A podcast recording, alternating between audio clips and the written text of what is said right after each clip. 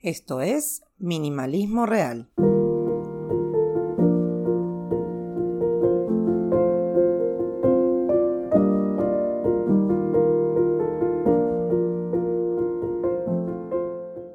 La semana pasada comenzamos a hablar sobre minimalismo digital y cómo organizar archivos digitales. Hoy vamos a hablar de las fotos digitales, algo que se acumula en todos los dispositivos, inclusive en las nubes digitales que pagamos para no perder contenido. Antes de empezar, quiero dejar claro que organizar las fotos digitales da tanto trabajo como organizar las fotos físicas. ¿Se acuerdan los más viejitos esos sábados o domingos que agarrábamos las cajas de fotos y pasábamos horas mirando, recordando, riendo o no y acomodando fotos? Bueno, es algo así pero sin tanta gracia.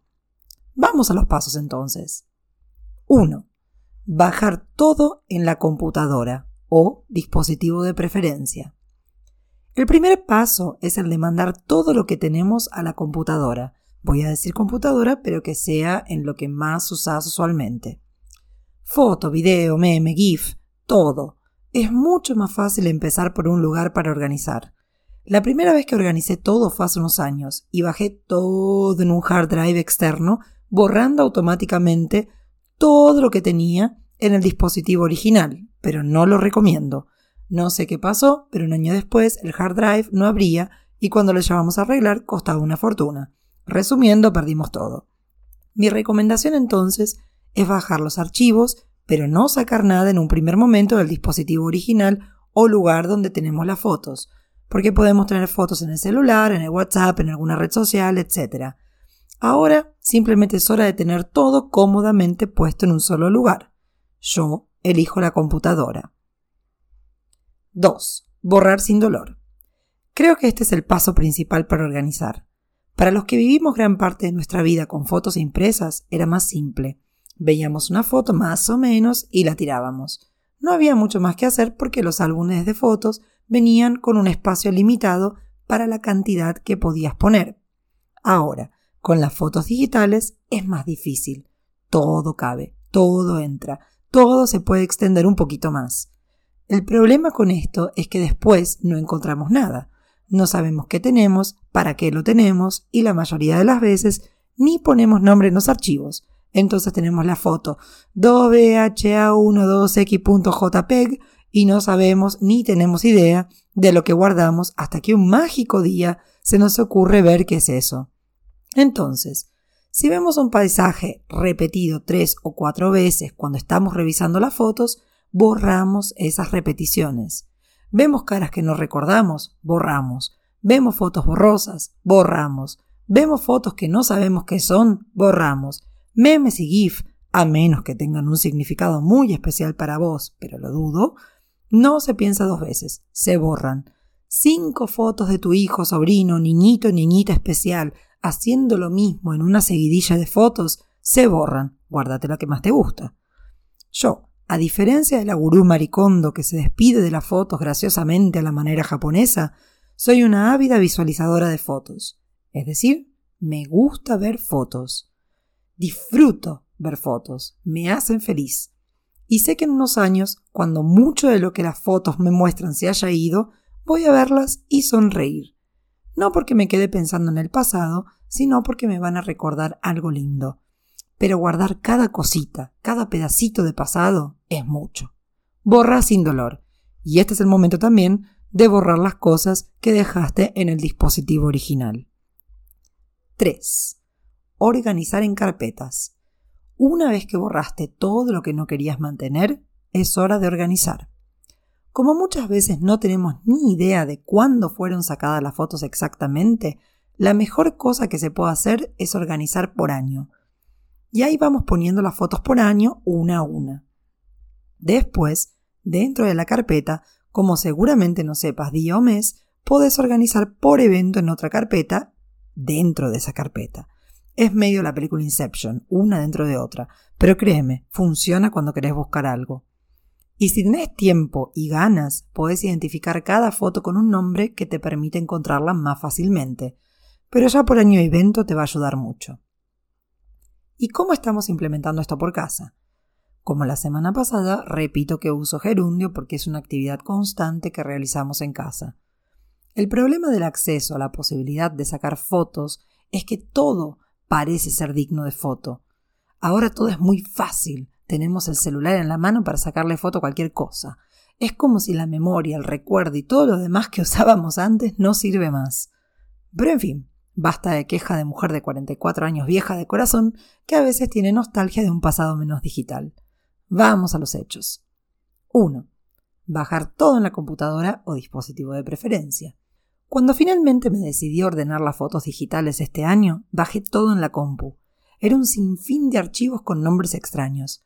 Tuve que entrar uno por uno e ir viendo qué era qué. No lo hice en un día. Me organicé para hacerlo por una semana, durante media hora, todos los días.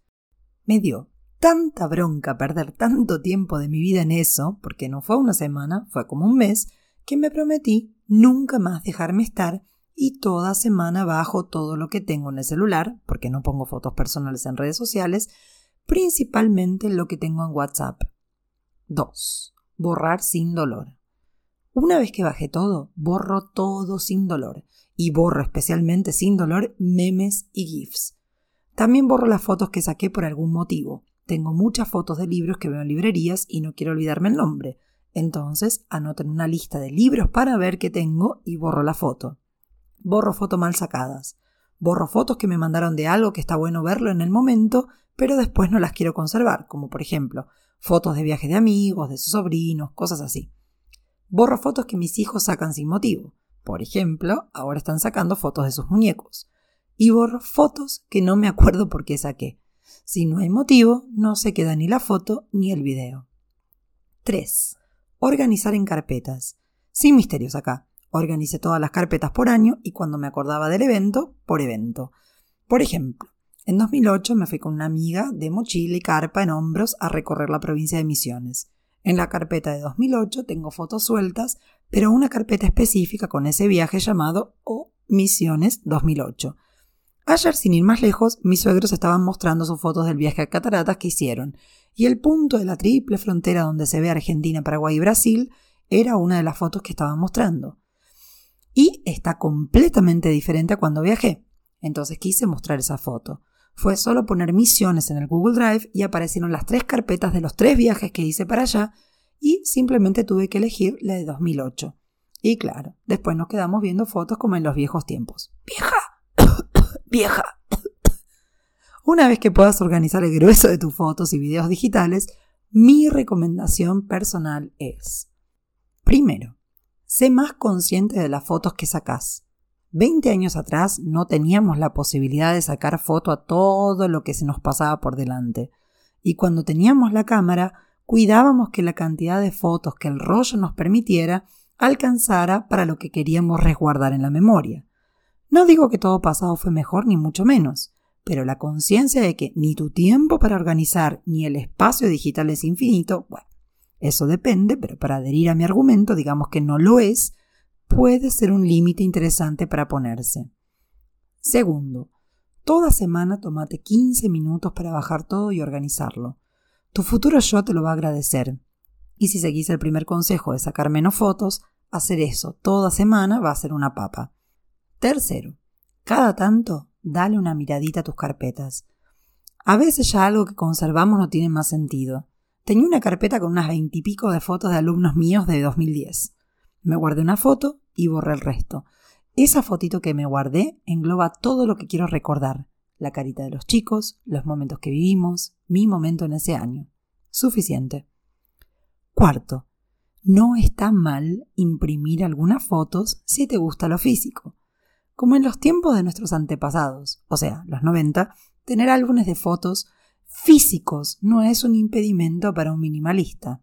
Para un minimalista lo importante es eso, lo importante. Yo estoy separando fotos desde que nacieron mis hijos hasta ahora para armar un lindo álbum impreso. De fotos. No esos libritos que imprimen ahora que honestamente no me gustan. Pero como dije, soy una vieja de corazón. En fin, la idea es siempre guardar aquello que nos es significativo e importante Sabemos que fotos y recuerdos probablemente se van a ir con nosotros y los que nos despidan no van a querer guardar nada. O sí, qué sé yo. Yo conservo fotos de mis abuelos jóvenes porque me gusta pensar que detrás de esa foto hubo mucha intención. De hecho, lo sé porque mi abu me contó cuándo y cómo sacaron esas fotos. Pero a lo que voy. El minimalismo habla de vivir una vida con intencionalidad. Y la intención es ser feliz. Y si tus fotos te dan felicidad, saber dónde están para revivir esos momentos te va a ayudar con ese objetivo. Nos vemos la semana que viene con más minimalismo real y más minimalismo digital. Y de esta vez nos la agarramos con las redes sociales. Hasta la semana que viene.